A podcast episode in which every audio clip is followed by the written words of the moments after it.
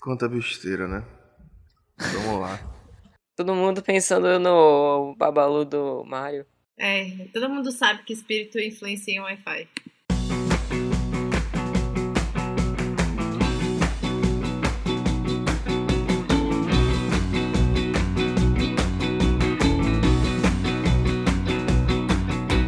Salve galera! Bem-vindos a mais um episódio meu, do seu, do nosso Escapismo Emergencial. O podcast favorito de 6 a cada 7 arvoreiros. Eu sou o seu host favorito, cidadão de bem, Tiago. E aqui comigo está ela, a escritora, escapista, desenhista e, oh meu babes, Kael. Diga seu aí, Kael. Oi! Muito bem, e ao lado esquerdo de Kael está ele, a besta enjaulada do anti-coach Tiberinho. Diga seu oi, Tiberinho. Bom dia, bom dia, bom dia! Que é um arvoreiro. Dicionário é o pai dos burros. E ao lado de Tibério está a nossa camisa 12 e agora é a nossa jurista favorita, Maiara. Diga seu oi, Maiara. Olá! Pronto, Tibério, pode falar o que você quiser falar agora. Quebra o gelo, vai, Tibério. Vocês já doaram sangue? Já. Já? Não. Eu fui me informar o que é que eu tenho que fazer pra doar sangue semana passada. Você nunca tinha doado. Nunca doei, porque eu tive hepatite quando eu tinha 10 anos e me disseram que quem teve hepatite até os 10 anos não podia doar. Com 9 ou com 11 pode. Não, não, não, não.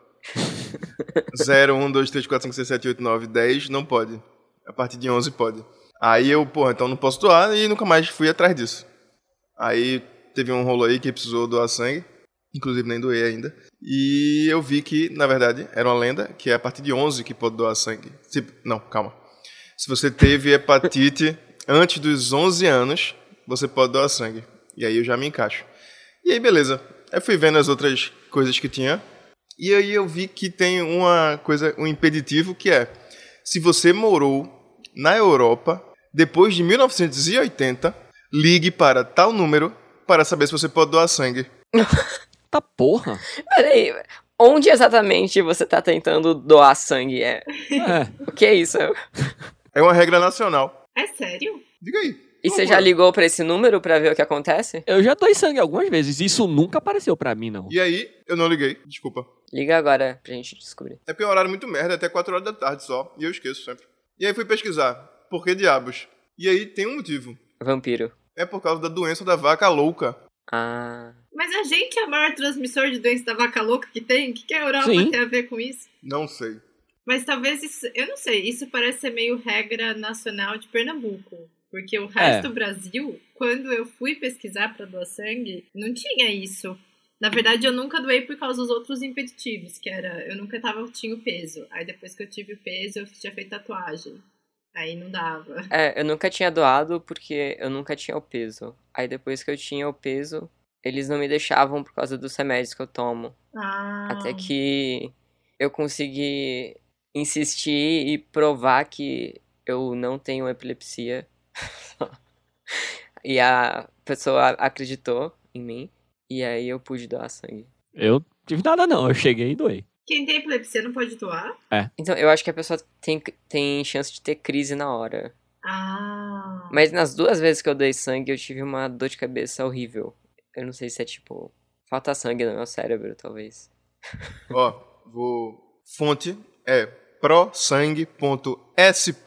prosangue.sp.gov.br. Chupa! Tome, dona Maiara. Estados Unidos. Quem esteve nesse país deve aguardar 30 dias para doar sangue após o retorno. Europa. Quem morou na Europa após 1980, verificar a aptidão para doação ligando para número aí. É o número 0800. Não, é número normal, 011 4573 7800, para quem quiser Ligue ligar aí. agora, esca- É. meus ouvintes. Diga aí que loucura, velho. Eu achei muito doido isso. Que doideira. É.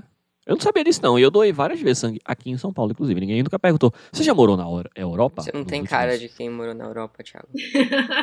Eu sei isso. Por quê? Não, acho que eles, eles pensaram isso. Eles pensaram isso, é. Não tem, não tem descendência de italiana, meu. Então eles. Seu nome é Malheiros. certeza. Não é tipo. É português, pô. É, significa aquele que causa o mal. Exatamente. É sério? Aham.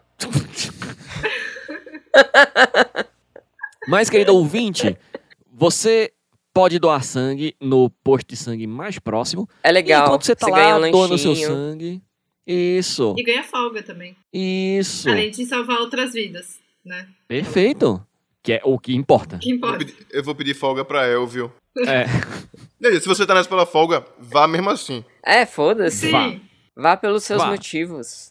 Tanto faz. mas Exatamente. vá. Desde que os seus motivos ajudem outras pessoas, tá tudo certo. E aproveita que você tá lá de boinha, doa dinheiro pra gente também. Você pode ir no nosso padrim.com.br barra escapismo podcast. Você pode doar o quanto você quiser, vai ser ótimo pra gente. Ah, você pode também, se você estiver doando sangue abroad, se você não tiver a doença da vaca louca e estiver doando sangue, pode também ir no patreon.com slash escapismo podcast. O quanto você puder doar significa muito para a gente. Mas, camarada ouvinte, você não precisa decorar isso tudo que a gente está dizendo aqui, não. Decora a parte que tem que doar sangue, é bom. E decora a parte que você tem que doar pra gente. Agora, como você vai doar pra gente? Você pode ir no nosso Instagram, arroba. Lá vai ter um Linktree. E lá vai ter todos os links para você doar dinheiro pra gente, para você ir no nosso Instagram, no nosso Twitter. Você pode mandar notícia pra gente, mandar abraço, mandar beijo, mandar carinho, mandar afetos, que nesse momento mais do que nunca é muito importante. E mandar sua notócia e ter um coraçãozinho meu. Eu tenho mais um adicional. Posso? Pode. Também quero mais um adicional. Ah, Tibério, Tibério Valença, qual a palavra? Você tem 15 minutos. Pode começar. Obrigado. França proíbe doação de sangue de quem viveu no Reino Unido. Parece algo que os franceses fariam. Eu não sei se é o mesmo motivo daqui, da Europa e tal. A proibição foi anunciada pelo Ministério da Saúde e pelo órgão de segurança do sangue francês. Eles têm um órgão de segurança do sangue, muito curioso isso. Eles disseram que não havia prova definitiva da transmissão através do sangue da nova variante do mal de Creutzfeldt-Jakob, uma doença degenerativa do cérebro para a qual não existe cura conhecida. Então deve ter aí uma série de fatores que eu, já tinha lido Vaca Louca e deve ter essas outras doenças aí que a pessoa tem que ligar para saber o que é que rolou. Mas eu acho que esse, esse nome é a doença da vaca louca, não é? Não tem dizendo aqui, só tem Creutzfeldt-Jakob. Se você pesquisar Creutzfeldt de Bra- já não aparece? Deixa eu ver aqui. Doença vaca louca. Quando a carne é bovina, o distúrbio recebe o nome de doença de Creutzfeldt-Jakob. Peraí, como é? E causa demência e morte, é doença rara. É, eu acho que é uma doença que ela só é descoberta quando você morre e você faz a biópsia do cérebro, não é? Uma coisa assim. É, eu acho que foi isso que. Ou foi a doença da vaca louca. Eu achava que era a mesma coisa porque o nome me pareceu muito familiar. Porque eu atendi um caso de paciente de vaca louca lá na Paraíba. Vocês acreditam nisso? Ou seja, essa galera aí que fica falando que europeu é tudo sangue puro, tá aí, ó. Não pode doar sangue no Brasil. Pois é. Tem inclusive notícias recentes sobre isso aqui no Brasil. Eu não sei se é relevante ainda, mas eu ia perguntar se vocês sabem os tipos sanguíneos de vocês, porque tem um horóscopo de tipos sanguíneos. Eu sei, tu vai ler o meu horóscopo se eu te disser? Sim. Ah, positivo. Isso é muito comum no Japão, assim, eles não ligam muito para horóscopo de meses, eles se importam muito com tipo sanguíneo. Inclusive, tem uma coisa chamada Burahara, que é assédio por tipo sanguíneo. Caralho. Crianças sofrem bullying nas escolas. Nossa, que pesado. Menino. Ocorre principalmente com pessoas que têm o tipo sanguíneo B e AB. Qual que era o seu, Tibério? Ah, positivo. Ei, peraí, tem um horóscopo do dia? Do dia? Sim, ou é tipo um horóscopo avulso? Tipo. Não, eu. É, não, eu vou falar características desse tipo ah, sanguíneo. tá, ok. Do dia, talvez se os meus conhecimentos de japonês estivessem mais avançados. Ok. Ó, pessoas com sangue tipo A, que é o mesmo que o meu, parecem ser calmas por fora, mas por dentro são pessoas ansiosas e preocupadas. São pontuais, perfeccionistas, tímidas e sensíveis. Isso tá tudo errado, gente. Introspectivos e bons ouvintes. Gostam de estar na moda e saber das últimas tendências, mas não usam nada chamativo ou berrante. Tiveram tem várias camisas de países do norte da África e da África setentrional. É, são camisas maravilhosas, Eu inclusive. tô até duvidando do meu sangue, porque tá tão errado que eu acho que meu sangue não é positivo. Você se dá bem com pessoas dos grupos sanguíneos A, O e AB. Ou seja, todos. Não, menos o B, Menos B, verdade. que é o tipo sanguíneo que todo mundo odeia, pelo jeito. Sofre bullying na escola. Alguém aqui é B? Nada a ver isso aí. Se eu for, eu não vou falar também. Depois dessa, né? Não, mentira, eu sou O positivo. Eu dou pra todo mundo. Que nem o Thiago. Ui. Temos dois Os. Uh! Eu e a Maera somos O positivo, eu e a Maera somos sagitarianos. Real. Tu é A positivo, Kael? Eu sou A positivo. E eu também sou de Libra. É Não, não. é não. É não, Ah, sim. Mas só que é o horóscopo de ó. Ó, pessoas com sangue tipo O são muito populares e autoconfiantes e costumam ser o centro das atenções em qualquer lugar onde estejam. É basicamente um leão, É. na minha opinião. São pessoas criativas, interessantes e normalmente se dão bem com todas as pessoas. Essa teimosia tem seu lado positivo, pois ajudará a alcançar seus objetivos. Se dão bem em em profissões como banqueiro, político, ministro, Queiro. corretor de investimentos e se destacam nos esportes. Coach financeiro. Mindset. Só faltam, tipo, invista em Bitcoin. O Faria Limer. Se dá bem com A e a B. Quais são as nossas profissões, Kael? Profissões do tipo sanguíneo A se dão bem em profissões como contador, bibliotecário, economista, Putz. escritor, programador de computador e colunista. Ah, Caio já cumpre dois. É verdade. É verdade. Tudo errado. Nunca vi um horóscopo tão 100% oposto a mim. Isso só se aplica no Japão, pô, por isso que tá errado. Tu tá no Brasil. Se tu tivesse no. Japão, tu É. conseguiria todas essas profissões. Eu, por exemplo, fui desenvolvida no Japão, então. Por isso que tá mais ou menos certo, né? Isso. Ok. A gente tem algum quadro pra começar? Eu tenho quadro. Eu também tenho quadro. Caio também tem quadro. Todo mundo tem quadro aqui. Eu tenho um quadro? Meu quadro é o Bola Fora. Opa! Posso dar-lhe? Dali.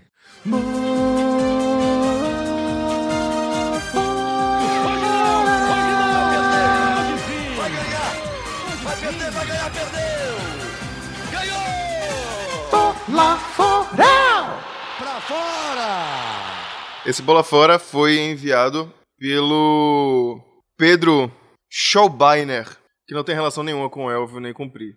Perfeito. Vê, a bola fora é o seguinte. Há muitos anos atrás, eu tava numa festa, num- numa farra da porra, com a galera. E tinha uma conhecida lá, que era amiga de uns amigos. E aí tava muito barulho na festa e tal. E aí o pessoal conversando tal, eu conversando com essa menina tal. E aí me apresentaram ela. E aí eu, ela, ela tinha muito sotaque, sabe assim? Sotaque muito forte, assim, puxado. E aí eu, tipo, perguntei pra ela, pô, tu é da onde e tal? Tu tem um sotaque diferente. Aí, ela virou pra mim, tipo, no barulho, né? Aquela festa, ela virou pra mim e falou assim, ah, eu sou turca. Aí eu falei, tu é turca? Sério? Aí ela, não, não, eu sou tuda. Aí eu falei, o quê?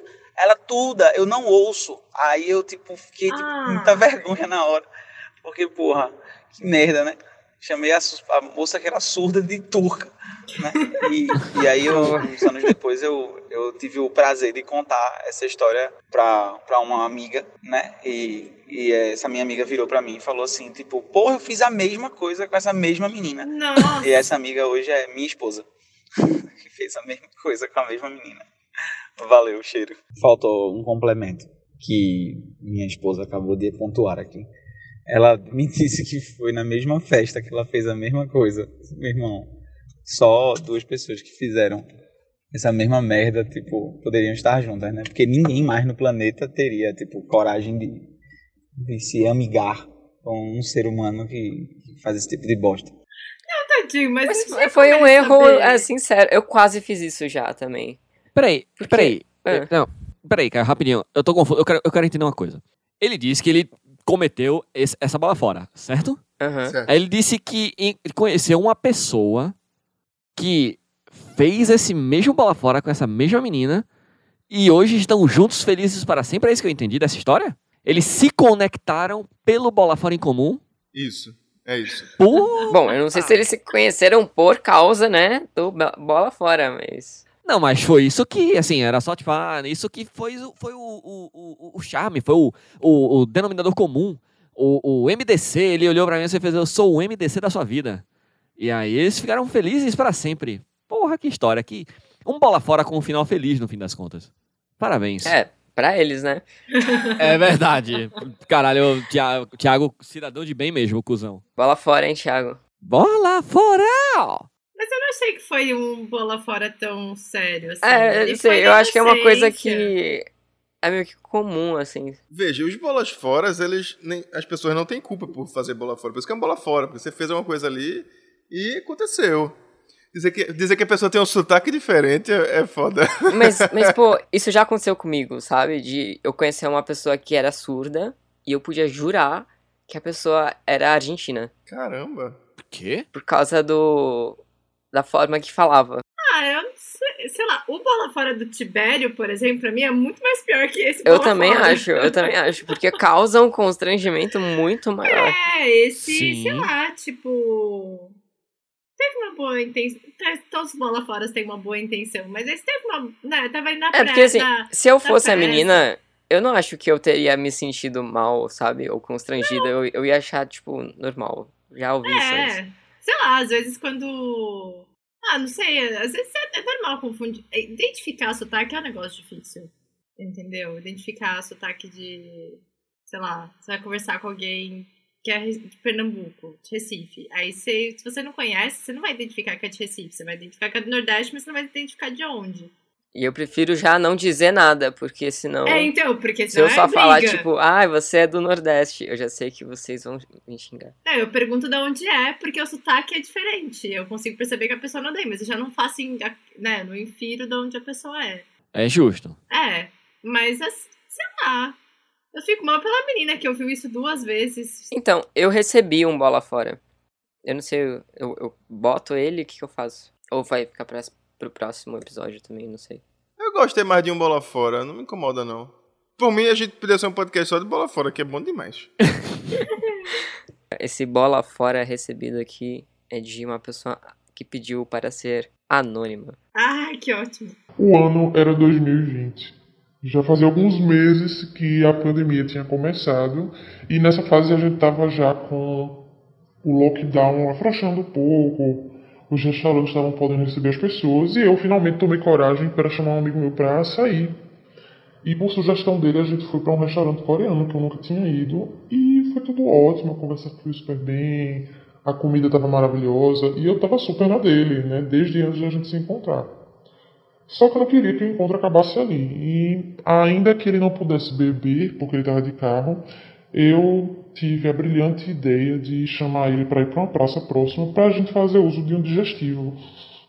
Um digestivo chamado F1. E ok, fomos para a praça, ele topou e estava tudo bem, embora ele tinha me dito que não fizesse uso desse entorpecente já fazia algum tempo, né, um bom tempo, não estava muito bem acostumado, mas tudo bem.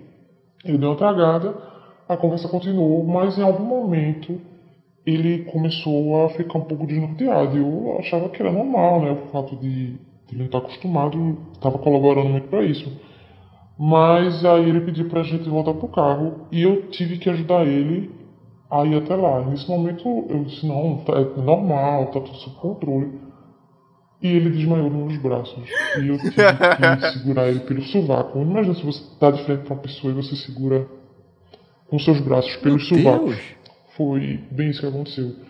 Nessa praça, lá longe, faz, sei lá, uns 25 metros, tinha umas três pessoas que não faziam ideia do que estava acontecendo. E nesse meio momento de desespero, eu não sabia o que fazer, porque 30 segundos, que foi mais ou menos o que durou isso, não, se- não me lembro muito bem, não sei porquê. ele acordou e estava sem saber o que tinha acontecido. A fiz, não, você desmaiou dos meus braços. E ele, eu não sei quem ficou mais sem jeito, se foi ele, se fui eu. A gente seguiu pro carro, foi quando ele finalmente eh, conseguiu conversar comigo normal. E ele me pediu um milhão de desculpas, e, na verdade era eu que estava pedindo desculpas, porque não, tudo bem, é assim mesmo, mas desculpa, porque não sabia. Enfim, tinha tudo para ser um encontro incrível e eu senti que eu estraguei qualquer chance que eu poderia ter com ele. E a gente nunca mais se encontrou. Fim. Podia estar casada. Podia, podia ter terminado, tipo, e aí a gente foi pro carro. E hoje temos quatro filhos É. e dois cachorros. Mas amiga, que fornecedora é esse? Ela, ela deu basicamente um boa noite Cinderela no, no date. Gente, é, nossa, é... Desmaiou. Não, pô, velho. normal. Normal essa sua crise de ausência aqui. Tranquilo. Gente, ela- nossa, gente. Ô, passa o contato depois, ela, tá- ela sabe o. Passa o contatinho aí do fornecedor, porque esse fornecedor aí deve ser potente o negócio. Não é potente mais. Um- uma tragada somente. O suficiente. Veja, eu fiquei esperando vomitada na cara, certo? Ou qualquer coisa desse tipo. Porque ela falou ficou segurando ele assim pelo sovaco. Aí eu pensei, caralho, vai acordar e vai dar uma merda muito grande.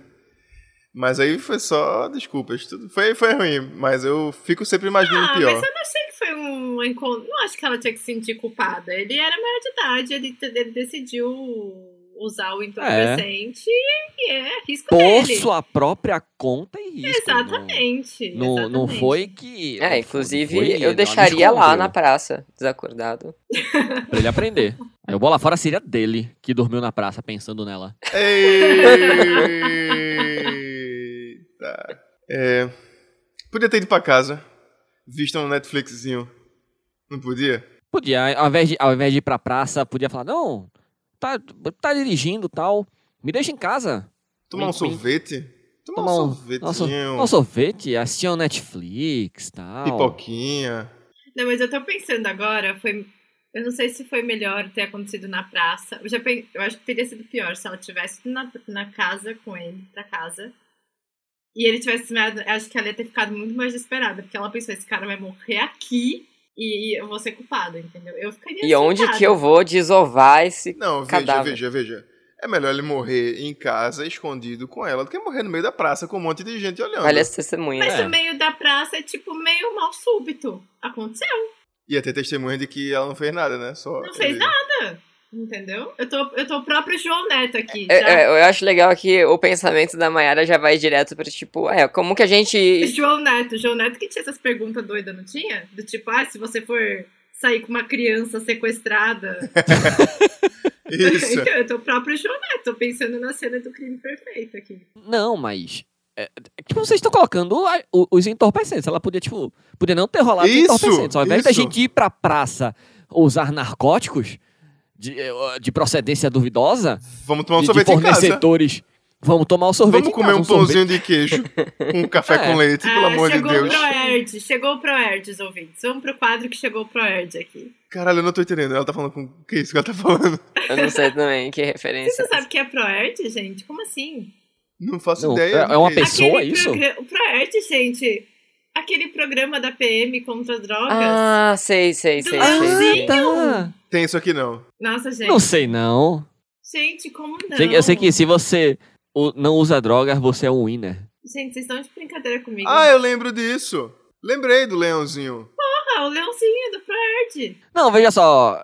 Cada um faz da sua vida, todo mundo é adulto, todo mundo é consciente, certo? Eu não tenho problema nenhum com a ideia da galera querer usar os seus narcóticos em paz, certo? A questão é que o mascote já falou aí que campeões não usam drogas. Poderia ter sido uma noite campeã no aconchego do celular, embaixo das cobertas, assistindo Netflix, wink wink, e, mas não, entendeu? Ai, É só gente. isso que eu tô dizendo, assim, ele não estava bebendo porque estava dirigindo. Ela poderia aproveitar isso e pegar, pedir uma carona pra casa, E Taylor. entendeu? E Taylor, Netflix aqui, ó. Tudum.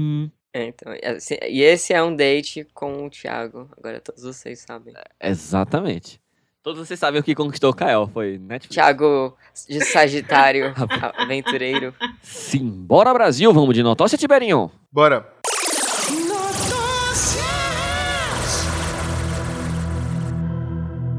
Essa notócia que eu achei, ela me lembrou duas notócias anteriores que a gente já trouxe aqui no passado. A primeira delas foi a notócia da Super Rave louca na Itália, que teve morte, parto, Nossa, tudo. Covid. Não tinha Covid, também? Covid. Teve tudo. Tudo, tudo, tudo que poderia ter numa rave. E a outra notócia foi a do padre que foi extorquido por todo mundo. Não, é o padre que foi extorquido pela delegada, que a delegada tava. Irmão, todo mundo tinha rabo preso nessa história, foi muito boa. Isso. E no final a delegada tava vendendo Rinodê no, no, no- dentro da igreja. Isso. Vendendo Mary Kay. Padre é suspeito de desviar 620 mil reais para drogas e orgias. Um carisma. E por que eu lembrei da notócia da, da, da- do Baby Fest? que inclusive Melo validou e disse que realmente ai, é, tem raves que você não acredita. E essa rave que, ele, que a gente falou lá, que a gente trouxe que teve drogas, paz, ele falou que tipo era só terça-feira na Europa. É por isso que a galera que vai receber o sangue doado pede para ver se as pessoas são europeias, né? Tá aí, ó. Deve Se fosse ser. essa justificativa, é, perfeito. Tá, tá corretíssimo. Vamos lá. Um carismático padre italiano foi preso por suspeita de desviar 620 mil reais dos fundos da igreja para pagar por orgias em sua casa. O sacerdote católico Francesco Spanglesi, de 40 anos. Gostou do italiano? E dá De mãozinha. 40 anos. O ouvinte não tá vendo, mas tem a mãozinha. Ah, ele tá vendo sim. O ouvinte consegue ver a mãozinha só de ouvir. É, é praticamente um Chris Pratt esse Thiago. Entendedores entenderão. Eu não entendi, não. que atua na paróquia da comuna de Prato, perto de Florença. Está em prisão domiciliar por suspeita de furto, segundo o The Times. The Times. A polícia está investigando The Times. A polícia está investigando centenas de pessoas que supostamente participaram de orgias regadas a drogas promovidas por Spaghetti nos últimos dois anos. Talvez, aí agora sou eu que estou falando. Talvez uma dessas festas regadas a narcóticos tenha sido essa orgia na Itália que teve parto e morte e tudo que a gente comentou. Talvez. Vamos descobrir juntos, amigos. As festas geralmente envolviam o padre, seu colega de apartamento traficante de drogas e pelo menos uma outra pessoa, que eles buscavam em sites de encontros destinados a homossexuais, de acordo com detetives. No entanto, ocasionalmente, as festas semanais envolviam grupos muito maiores, com até 20 ou 30 participantes, apontam as investigações que começaram após a polícia descobrir que seu colega de apartamento havia importado um litro de GHB, que é ácido gama hidroxibutírico. Olha, infelizmente, a rave que teve tudo aquilo a três horas de distância da província de Prato. Poxa vida. Pô, Então não foi. eu acho perto isso até. Aluga uma van, várias vans, né, na verdade. Mas É, Não sei se, é, é, Tibério. não sei se é perto, não. Até porque teve 10 mil pessoas. São muitas vans. 10 mil pessoas. É, então. E, ó, o transporte público na Europa dizem que é uma maravilha, então. É, De trem, pô. é verdade. Bicicleta, não sei, dizem De que o trem, é, de trem é gosta. tranquilo. De bicicleta é bom. Kael deu uma boa ideia. Eu posso até ter passado por isso. Por essa cidade. aí. Ah, tá. Eu, entendi- eu juro que eu entendi Tibério falando. Eu posso até ter passado por isso. Ele falou isso?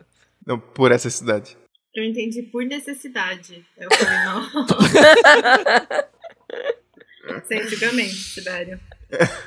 Fica à vontade, Tiberinho. Já deixamos claros aqui. Fica à vontade assim, pra passar necessidade.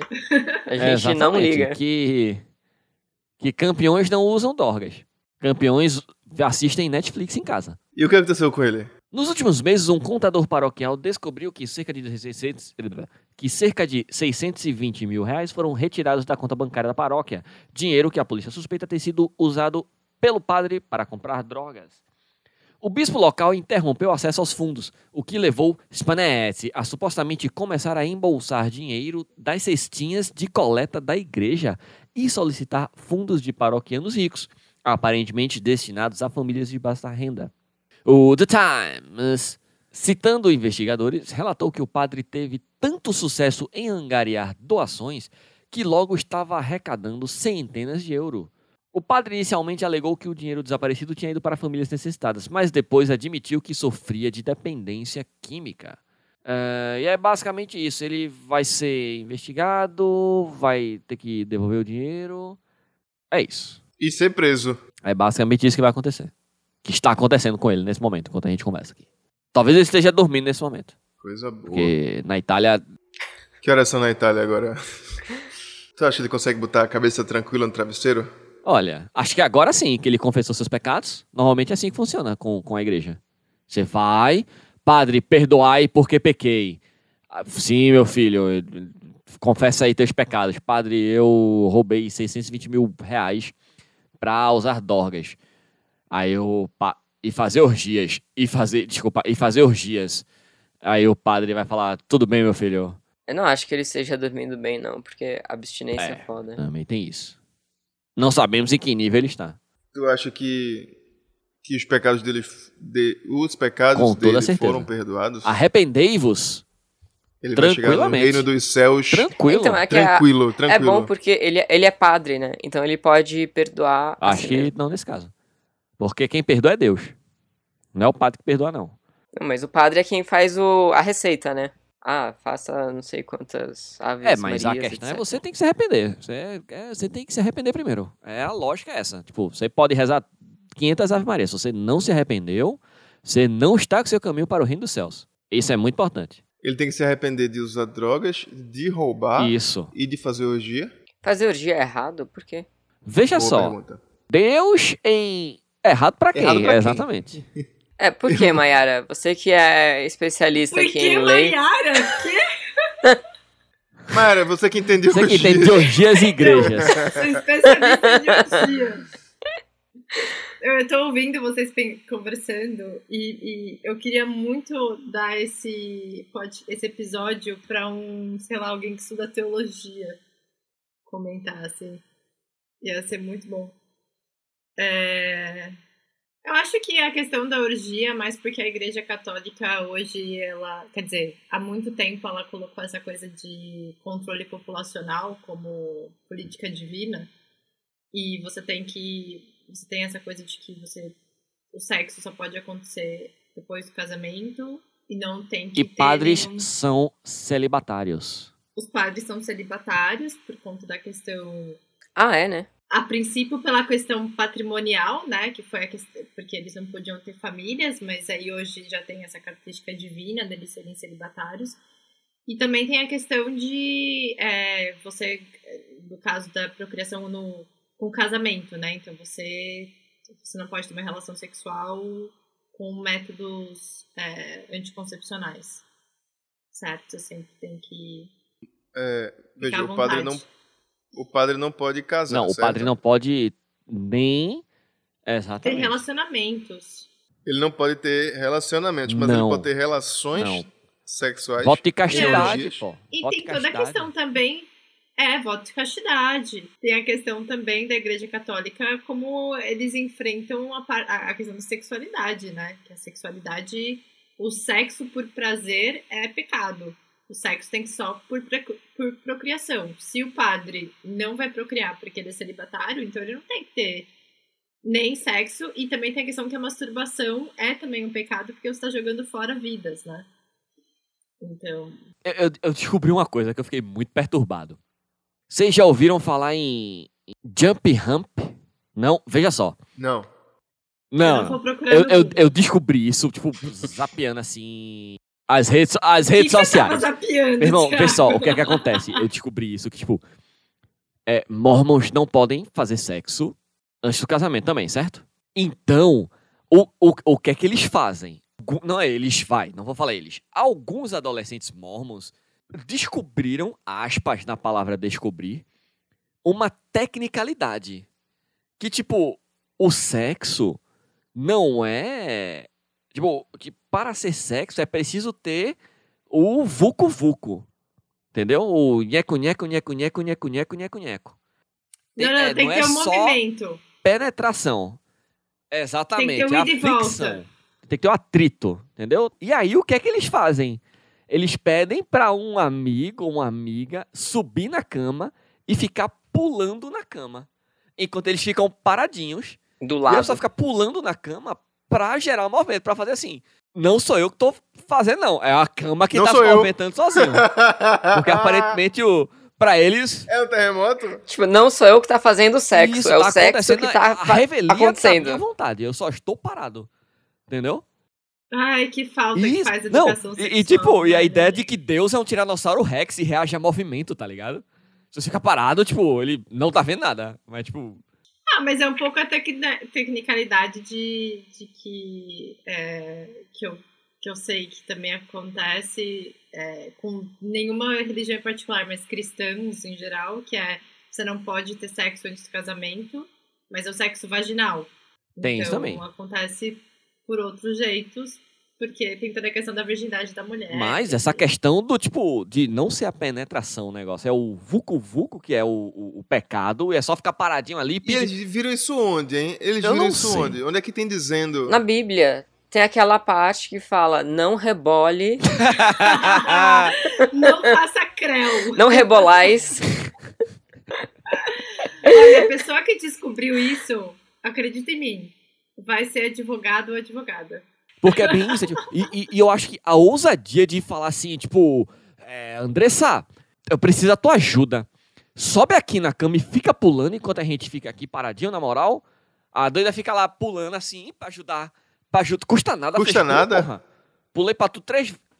É, pô. Faz um exercício frescura, na físico. E o Thiago descobriu isso porque os jovens estão tirando selfies enquanto Isso! fazem isso pra ajudar o amiguinho. Gente, vocês estão brincando comigo. Quando a, a Mayra falou de teologia e tal, é que eu comecei a lembrar de uma. Tinha uma, uma teóloga, acho que argentina, que ela escrevia sobre teologia indecente. Nossa, que legal. É, ela falava sobre, tipo, Cristo ser bissexual Interessante. e existia um Deus queer, coisas assim. É bem interessante mesmo. Isso só no próximo episódio 69, galera. Já que estamos falando de Jesus, vamos de divórcio. Mulher pede divórcio porque marido inventa palavras. Sempre foi um pateta.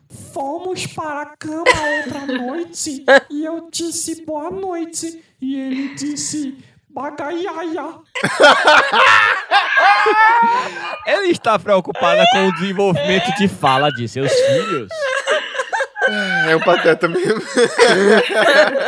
Gui- Guimarães Rosa também tinha. Por que, que o caso dele é pateta? Porque ele inventa a palavra e Guimarães Rosa é literatura, é literatura porque é neologismo. Eu acho que o Guimarães Rosa não deitava na cama com seu cônjuge e falava cabra indurba, Eu acho que isso vai além, né? Esse neologismo aí. girambala. Ah, mas eu aposto que o Tolkien não fazia uma coisa. Não era muito diferente, eu aposto, o relacionamento. De com novo, eu não acho que o Tolkien deitava com a senhora Edith e falava tipo Legolas. Kalasdren Barazar. Exato. Pô, o Tolkien criou toda uma língua nova, não foi? Então, certeza que ele Pô, falava isso pro filho dele, com pelo certeza menos. ele falava vez ou outra. Fica tranquilo, Matheus. Não, não vem defender, não. Que com certeza ele falava vez ou outra. Certeza que vez ou outra ele virava e falava Bazinga. Mas vamos lá. Uma usuária do Reddit fez um desabafo na rede social. Em um texto publicado no último dia 20, a mulher conta que ela está pensando em se divorciar do marido por não aguentar mais a mania que ele tem de inventar suas próprias palavras. Ela relatou que ele sempre foi um pouco pateta, mas que a situação piorou nos últimos 18 meses. Ele sempre foi um pouco pateta, dando seus próprios nomes às coisas e fazendo impressões. Há cerca de um ano e meio começou a aumentar muito. Agora é uma presença constante em nossas vidas e estou achando difícil conviver com ela. Deus, ele, ele não bateu a cabeça, alguma coisa assim, porque não é normal a pessoa começar a falar outra língua. Gente, o que começou há 18 meses? Pandemia. Quem somos Ah. nós pra julgar como esse cara tá lidando com a pandemia? Ele começou a fazer uma nova língua. É tipo, A gente começou um podcast. isso, pô. O cara começou a aprender Esperanto ou uma coisa assim. É, eu tô muito entediado, vou começar a criar palavras novas, criar Exato. significados novos. E aí a mulher falou, meu Deus, preciso me divorciar desse cara. Porra, coitado do cara. Ah, é a forma dela lidar também. É, verdade. A forma que- dela lidar com a pandemia é divórcio. Vamos lá. A mulher explica que seu marido possui um repertório de cerca de 40 palavras para usar em situações cotidianas. Para ele, scoopers significa sim e bing significa não. Ah, eu gostei muito disso. Ele, ele é, ele é um, um sim do The Sims, sabe? É. Ah, tá por besteira, pô. é... Essas mulheres estão separando. Essas mulheres estão separando por tudo também. A outra separou porque o cara tinha um micropênis. Processou porque o cara tinha um micropênis. Ei. E o cara é muito filha da puta, pô. Uma vez ao desejar boa noite ao marido, ela recebeu um bagaiaia como resposta. Fomos pra cama outra noite e eu disse boa noite e ele disse bagaiaia com a voz estridente que ele sempre faz. Eu rebati e perguntei por que ele não podia simplesmente falar comigo normalmente. E ele apenas riu e chegou bem perto do meu rosto e fez de novo. Baba Yaga. Baba Yaga? É, babagaia. Ele tá. Ele, ele vendeu a alma dele pra uma bruxa, pô. É, Não, peraí. Ah, gente, eu achei divertido. Eu, eu me identifico com essa mulher um pouco. Porque vocês não sabem. Outro dia Isso? eu fui falar boa noite pro Thiago. Quem falou boa noite pra mim foi quem? Reginaldo. O Reginaldo. Ai, não. Não é verdade, não. É sim. Daqui a Boa pouco- noite. Daqui a pouco Kael vai vir aqui e vai falar que tá divorciando de vocês. De, tá. Tipo, eu estou casada com De todos vocês. E do Reginaldo. Kael e seus dois maridos. Dois não. Todo mundo no podcast está casado comigo. Mas eu achei fofinho o cara que inventa. Eu acho que ele só tá entediado. Ele é um cara criativo. Eu acho que é ele fofinho, no- mas ele é o tipo de cara que, tipo, depois dela falar, fala normal comigo, ele chegou bem perto dela e repetiu a palavra no ouvido dela. Então ele é meio escrotinho também. Ah, É. mas é Ah, pra coisa tirar de- uma onda É, aí. de Tirar uma irritar. É, Mas tipo, ele. é. Já tá, Tranquilo. né? Não entendo isso aí. Vamos lá. Próxima notócia. Homem que se passava por promotor de justiça é preso em São Gonçalo. Rafael da Silva dos Santos é suspeito de extorquir dinheiro de pessoas com a promessa de ajudar no retorno ao serviço público. Até aí tudo bem. Ele é só um cara normal. Tudo bem. Tudo bem. Tudo bem, é só um cara normal que pensou, vai ganhar vida fácil aqui, é, é com falsidade ideológica. A questão é que essa história fica muito boa. Porque o autor da denúncia, o ex-policial militar Douglas Roberto Vital Machado, procurou pelos serviços de Rafael para tentar retomar o seu trabalho como PM. Douglas foi expulso da corporação em 2026 acusado de envolvimento na morte do pedreiro Amarildo. Ele Ô, foi louco. condenado a Caramba. 11 anos de prisão. Eita! Para tentar ser reconduzido à polícia militar, Douglas aceitou pagar 3 mil a Rafael, que se dizia promotor público e de que poderia ajudar ele a voltar para a sua instituição. Contudo, Nada errado, não. Não tem Tem nada, nada errado tem na nada história, errado, não. Tem- Tá certo. contudo, o ex-PM suspeitou de um golpe depois que o falso promotor pediu mais 3 mil. É muita ousadia, porra. Ele pediu 3 mil. Ó, O cara tome.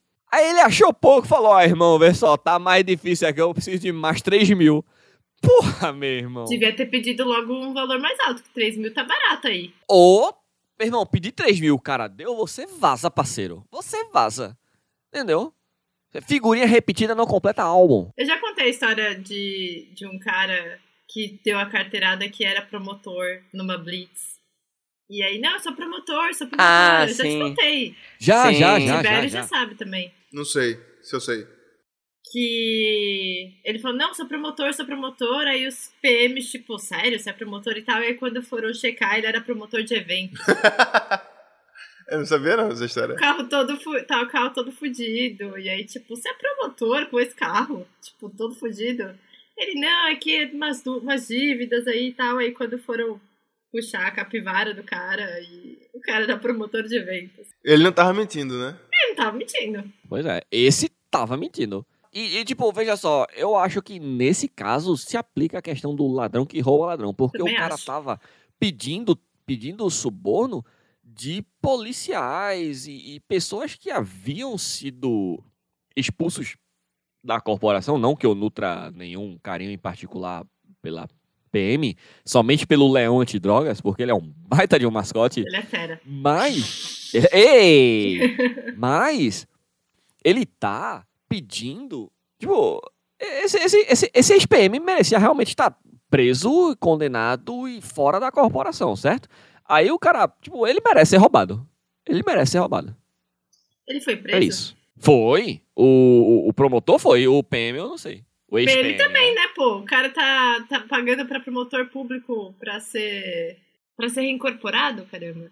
É, mas é isso. Ele tinha. Ele afirmou ter um escritório de advocacia, isso já na polícia, e apresentou um distintivo da OAB e uma carteira funcional de advogado. De acordo com os policiais, os dois documentos são falsos. Rafael também estava com uma imitação de pistola. Caralho, Caceta, velho. só doideira. Viu? Foi rápido, foi ótimo. Mayara, vai teu quadro! Processo!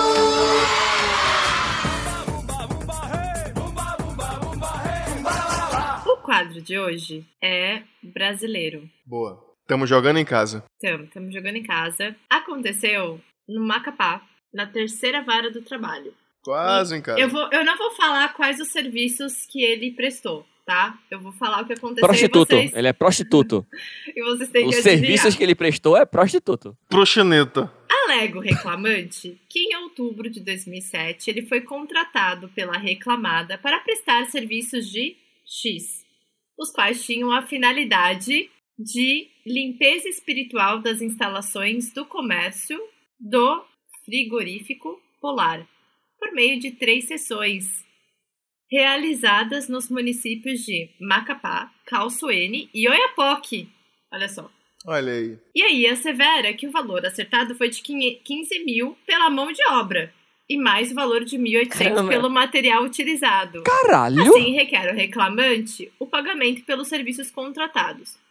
Pausa. Qual você acha que foi o serviço prestado por esse, por esse cara? Olha, a- o meu primeiro reflexo é pensar, é mexer, é prostituto, é, é, é, é proxeneta. Mas, Mas não era pra tirar o espírito do lugar? Tirar mal É olhado? pra transar com os espíritos, Thiago? Não, pô. não, não, não, não. Eu falei, antes, quando ela começou a, a, a, sua sentença, eu pensei, é, é prostituto. Ah, é, tá. é- entendeu? Aquários. Mas, depois que ela continuou, eu pensei, não. Isso aí é um. Ele é um- padre. É, é, é, uma, é uma amarração, é um. É, traga o seu amor de volta em três dias, é, afasta o tranca-rua e etc. Foi aí, pronto, eu acho que é isso. É o serviço de afastar o tranca-rua da, da, da- da- do, frigo- do frigorífico da, da pessoa. Falei muito rápido agora. Obrigado, galera da Fonoaudiologia. Um grande beijo pra todos vocês que me ouvem. Então, o cara, ele é um pai de santo. E ele, foi contra... e ele foi contratado por 15 mil mão de obra, mais 1.800 dos, dos insumos. Tá errado isso aí, mas ok. 16 mil. Tá, tá, tá botando preço no serviço do cara, Malheiros? Não, não, não, não, não. para realizar a tal limpeza. Só que o que acontece é que a, a, a contratante não pagou, né?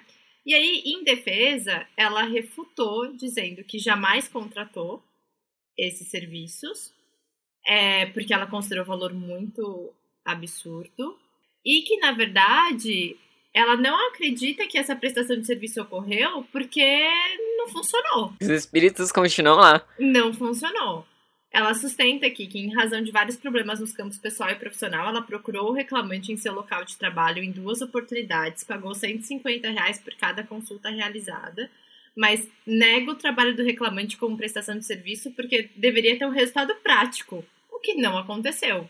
Ela está reclamando que o serviço não deu certo? Não, não, não. Não, ela tá falando que, tipo, não, é o contrário. A pessoa que tá processando é o pai de santo, né? Sim. Porque ele não recebeu. Porque supostamente ele fez o serviço, ele tirou lá os espíritos, etc. Só que o que a, a pessoa tá respondendo é que ela não pagou, porque os espíritos continuam lá e a vida dela continua uma merda, então não entendi. fez nada. O serviço foi feito em loco. Ou foi. Aparentemente, Foi... sim. Peraí, videochamada. internet... É, Remoto. gente. Home office. Porque se o cara foi no local, fez o que ele tinha que fazer, esse cara devia ter feito um contrato, né, velho? Então, meio que não importa, assim. Porque a, a justificativa que eles usam, tipo, a base legal que eles usam é que meio que não importa porque você tem uma prestação de serviço. Você pode prestar serviço sem estar em loco, certo? Você pode prestar serviço à distância, você pode. Então não faz. Não precisa estar em loco para você para configurar a prestação de serviço. E aí no processo eles colocam várias súmulas, artigos da CLT, artigo do CPC, que é o Código de Processo Civil. Mas ele Tem- o quê? Uma, uma nota fiscal mostrando que ele fez o serviço? Como que prova isso? Um contrato, pô, dava pra fazer um contrato, tá ligado? Emitir nota aí pra essa limpeza espiritual aí. que tu vai fazer. Precisa, né? Pra se ter. Eu, pai de santo, digo que vou, estou indo fazer um Porque trabalho. senão eu não posso pegar e fazer isso contra qualquer pessoa. Falar que a pessoa tá me devendo dinheiros. Porque senão não tem base, né? Pra provar Ah, que. então, é que na verdade. Não, não fala nada. Aqui só fala: o prestador, ao ser contratado, opta ou não pela cláusula de obtenção obrigatória do resultado pretendido em decorrência dos serviços prestados, sendo esta extraordinária por haver a necessidade de expresso acordo entre as partes. Todo contrato detém uma finalidade, mas a verificação do resultado pode ocorrer ou não. Ele tinha alguma prova de conversa de WhatsApp, de e-mail, de alguma coisa assim. Talvez, é, alguma coisa assim, que, que tinha sido feito. Então, assim, em caso, ressoa incontroverso nos autos que o reclamante se utiliza dos serviços de, entre aspas, limpeza espiritual, fecha aspas, para obtenção do sustento próprio, sendo realizados em seu local de trabalho diariamente. Dessa forma, o trabalho realizado pelo reclamante se revela de pleno direito em espécie de relação de trabalho, especificamente prestação de serviço autônomo, ou seja, pai de santo é prestador de serviço autônomo. PJ, é MEI. Sim. Será que tem a categoria pai de santo no MEI? De outro Eu não lado, duvido. Na inicial, verifica-se que o reclamante se comprometeu à limpeza espiritual das instalações do frigorífico polar, não havendo, pois, menção expressa ao sucesso financeiro da empresa da reclamada, como alegado pela defesa. Então, na verdade, a empresa estava falando, tipo, pô, mas eu não ganhei esse dinheiro aí que, que falaram que eu, ganhei- que eu ia ganhar. E aí eu não ganhei por causa disso, eles não quiseram pagar. E a cláusula especial de resultado, portanto, não se encontra prevista nos serviços supostamente prestados pelo reclamante É justo. à reclamada. É justo. Certo? É justo. Eu tô com o Porque pai assim, de santo. Pelo que eu entendi, a promessa do cara era tipo, eu vou te livrar do espírito do Meiroto que tá aí, vou te livrar desses infelizes das costas oca, E foi, no, e foi em loco, viu? Foi em loco. Cheguei lá e pei! Os espíritos foram embora. Se você vai ganhar dinheiro ou não, o problema é seu. Mas você não vai ser importunada por E espírito. quem nenhum. garante que ela não fez nada que o espírito possa ter É, voltado? podem ser novos Isso! espíritos também. Ou pode ser ela o problema, né? Ela pode ter contratado novos espíritos. Isso! Ela é o mau espírito. O que eu entendo do espiritismo é que não se pode cobrar por nenhum dom dado a você por Deus. Ou Uhum. Sim, quem isso é quer. E aquela novela das seis, O Profeta, já mostrou isso muito bem. Então, na doutrina espírita, que é porque eu não entendo muito de, de outras religiões É, aí é diferente, né? derivadas do espiritismo. tá falando derivadas do merda. espiritismo. É, tô, exatamente o que eu tô fazendo. Desde que a gente começou a gravar. é, mas, assim, essa mulher tem que se fuder. Porque a pessoa paga 15 mil reais pra um pai de santo. Não, ela não pagou. Esse que é o problema. É, é que tá. Ué, a se pessoa. compromete a pagar. Ela deu cheixo no Pai de Santo. Essa é a questão. Ela é a checheira. Não, pô, pelo que, pelo que tá falando aí, eles tinham um, um contrato social, tinham um... É, o que aconteceu é que teve uma expectativa do pagamento, certo? Porque É, mas assim, eu não sei se fez... existe um contrato de boca a boca de 15 mil reais, né? Isso é meio. Não, lá. contratos verbais existem. Não, contratos verbais Mas existem. Mas o que Existem, aconteceu... mas tipo, de 15 mil reais é um pouco. Não, é que... esquisito. Não existe limite pra contrato verbal. É, o que aconteceu é que ele foi várias vezes no frigorífero. Existe limite pra sua capacidade de ser otário. E foram três lugares, né? Foi Iapoque, Foram três cidades, ele foi em várias vezes em, nos três. Eles pelo tiveram de várias Deus. conversas, aparentemente. Teve até uma Ah. testemunha que foi arrolada ao processo pra confirmar todas as visitas que foram Espiritual? Testemunho Ah, entendi. espiritual? feitas. Não, não, testemunhas encarnadas.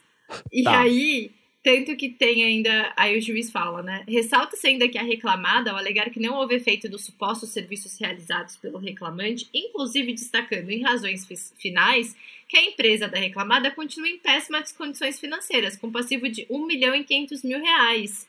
Admite Carai! a possibilidade dos serviços do reclamante terem sido contratados e realizados. Caso contrário, nem ao menos se referia à existência de efeito ou não dos trabalhos do reclamante. É É verdade. Entendeu? justo. faz joguinho. É sentido. justo. O joguinho que foi feito. Aham. Enfim, de qualquer forma, o juiz declarou que ela tava, que tinha uma, uma litigância. é, é, é, ela estava falando que tinha uma litigância de má fé da parte do pai de santo, o juiz derrubou isso.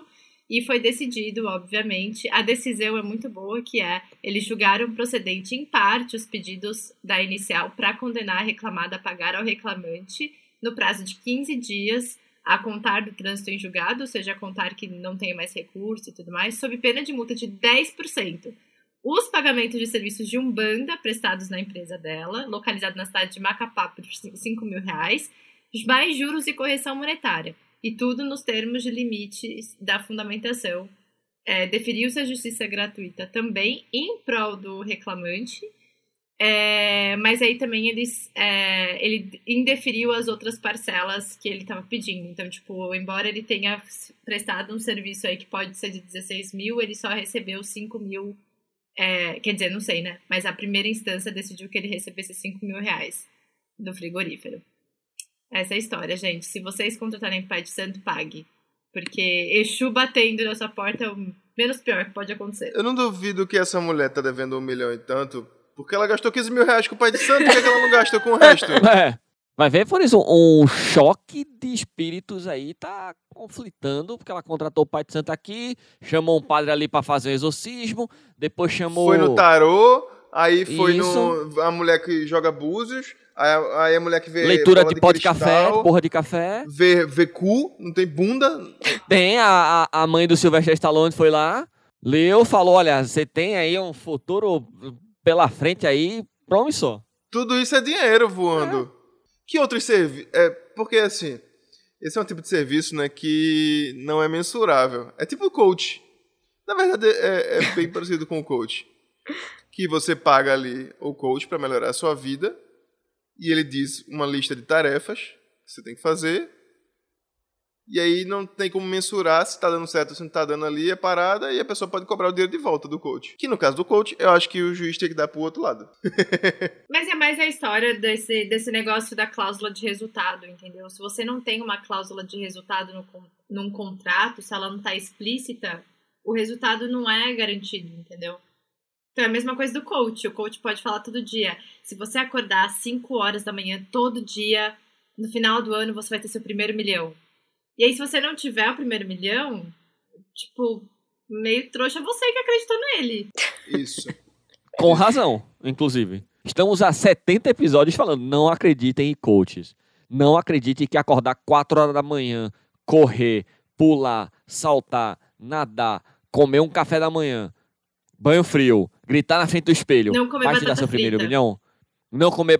É, você pode perder pra batata frita que não tem nenhum problema. Já estamos dizendo isso aqui faz 70 episódios.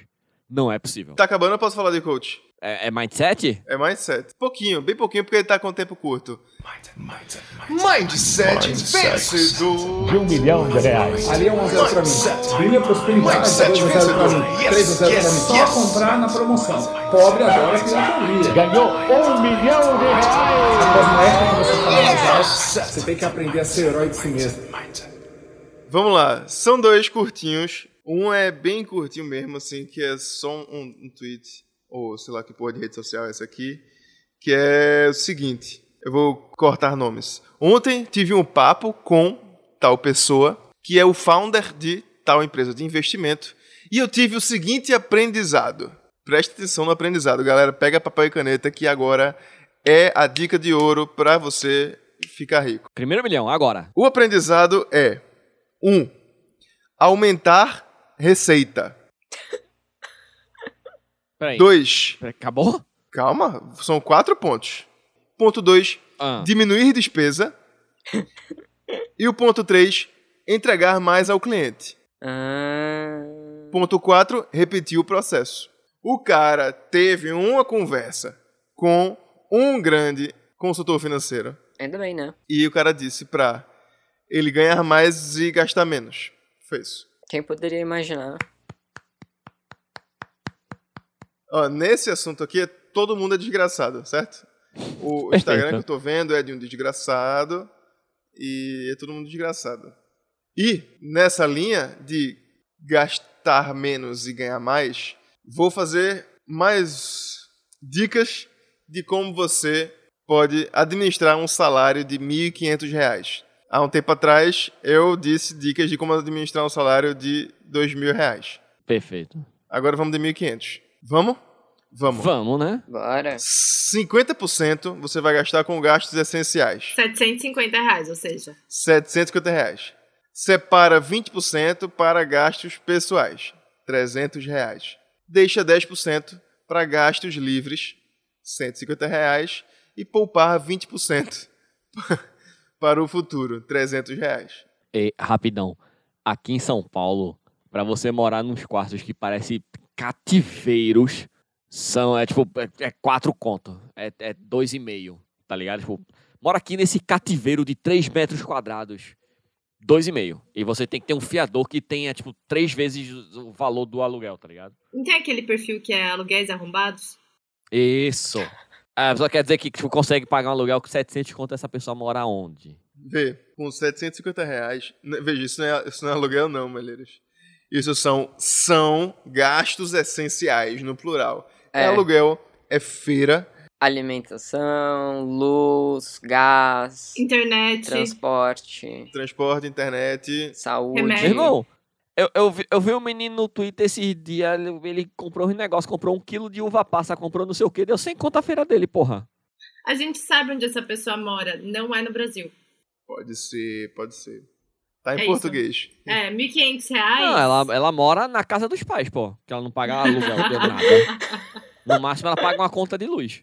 Vamos encerrar? Chega, vamos de indicação.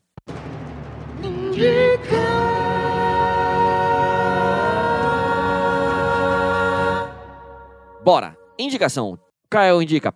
É um cara que faz dioramas. Dioramas, que, que chama, né? Que são aquela- aqueles cenários bem pequenininhos. Ele Isso, faz isso. coisas minúsculas. Ah, eu adoro isso. É muito legal de ver. Ele é, tem um Instagram que se chama Mozu, ou Mozu, M-O-Z-U. E você acha no Instagram como Mozu Underline World. Tipo, mundo Mozu. Ele é japonês e não dá pra entender nada que ele diz, mas tudo bem, porque as coisas que ele faz são incríveis. É legal ver como é feito e é muito bonitinho. Mayara, indica. Caio me deu uma ideia, então. Vou indicar também um outro perfil do Instagram que também é de miniatura, só que ele pega coisas que, assim, é objetos comuns. Então, sei lá, tipo, é um lápis. E aí ele usa como se fosse uma coisa de miniatura. Ele também é japonês, eu acho, que é Tanaka, com K no final, underline Tatsuya, T-A-T-S-U-Y-A. É muito legal. Eu adoro as obras. Ele fez um especial das Olimpíadas que é, tipo, incrível. É muito divertido. Super indico. E a minha outra indicação é um livro que em português chama Não Aguento Mais, Não Aguentar Mais. Como os millennials se tornaram a geração do burnout. É de uma. É da Anne Ellen Patterson. É uma autora que ela, na verdade, era jornalista do BuzzFeed por muito tempo. E ela começou a estudar a geração burnout. É, desculpa, a geração millennial. E- Achei que ser de propósito. e ela vai fazendo todo, obviamente é concentrado na sociedade norte-americana, mas dá para fazer um paralelo bem, porque ela fala como a crise de 2008 afetou os millennials e o mercado e os, os planos de vida que os millennials tinham é, em 2008, né? Como tudo mudou muito para eles. Então dá para fazer um paralelo bem, bem próximo do que a gente está vivendo aqui agora e a crise financeira, política, social, sanitária que, que o Brasil está enfrentando. É incrível, é muito bom. Acho que foi um dos melhores livros que eu li esse ano. E eu super recomendo. Tem em inglês também, em inglês chama Can't Even. E tem em e-book e o físico. Se for físico, não compra da Amazon, compra de livrarias pequenas, para ajudar pequenos comerciantes. É isso. Perfeito. Tiberinho, indica. É, a minha indicação, eu tenho duas também. A primeira, que é Show do Milhão. O Show do Milhão voltou com o Celso Portioli. Celso Portioli é um cara que já imita Silvio Santos. E no Show do Milhão ele tá imitando de verdade Silvio Santos. E tá incrível. E é um programa que eu gosto muito. A imitação ou o programa tá incrível? É, tá tudo incrível, tudo incrível. Celso Portioli tá muito melhor que o Silvio Santos, que tá um velho caduco do caralho falando um monte de merda. Então, bom demais.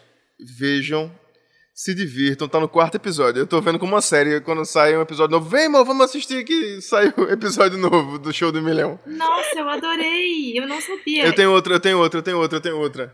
É o seguinte, vocês já viram cachorros da raça Husky? Husky siberiano. Uhum. E eu, tô, eu comecei a seguir Instagrams de Husky siberiano. E, meu irmão, eu choro. Eu choro de rir com eles berrando. Meu irmão, eles berram. E. Irmão, irmão, meu irmão.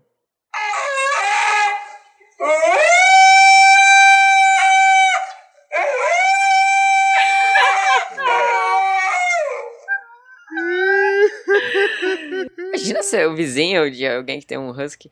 Eu sigo dois Instagrams, que é, Porra.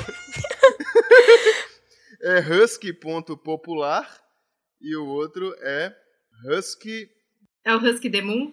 Tem muitos. Eu, husky match, tem husky loyal. Pode seguir, velho. Meu irmão, você viu o Instagram de Digita siberiano. Husky. É isso. Pode seguir, pode seguir, que é... Eu choro, velho, de rir. É muito bom. Muito bem, eu tenho duas indicações dessa vez. Ah, na verdade, eu tenho três indicações. Três indicações. Primeiro, kit gay.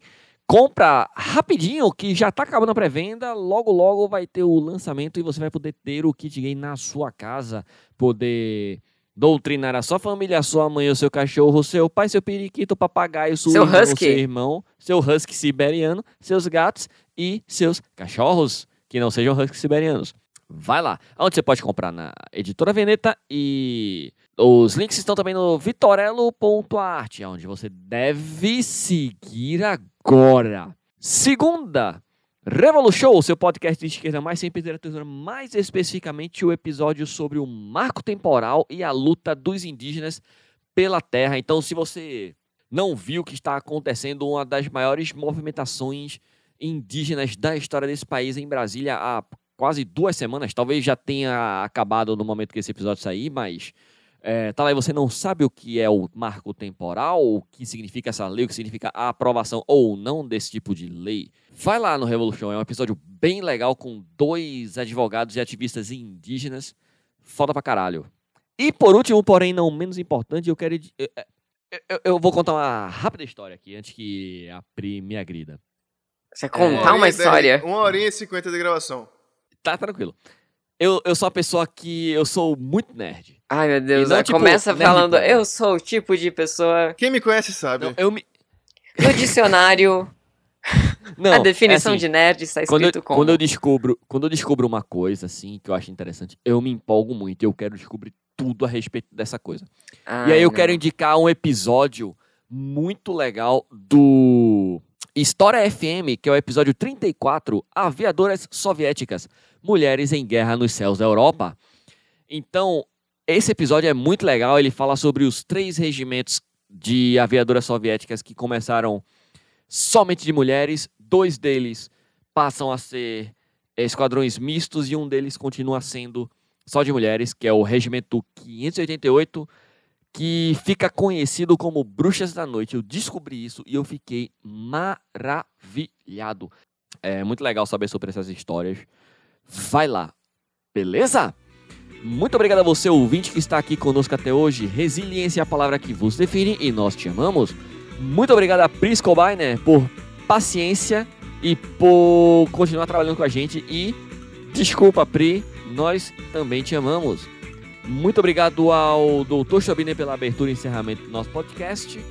Muito obrigado a Tiberinho pelas vinhetas maravilhosas. Muito obrigado a você, Patreon, Matreon, Padrim, Madrim. E muito obrigado a você, querido ouvinte, que contribui conosco com as notócias, que contribui conosco com Bola Fora, que manda abraços, beijos, compartilha a gente do Instagram. E o seu apoio é maravilhoso e aquece nossos coraçõezinhos. Beleza, galerinha? É, então é isso. Muito obrigado a vocês todos e todas. E lembrem-se, crianças, bom senso e consenso. Beleza? Valeu, tchau, tchau. Tchau, tchau. Ah,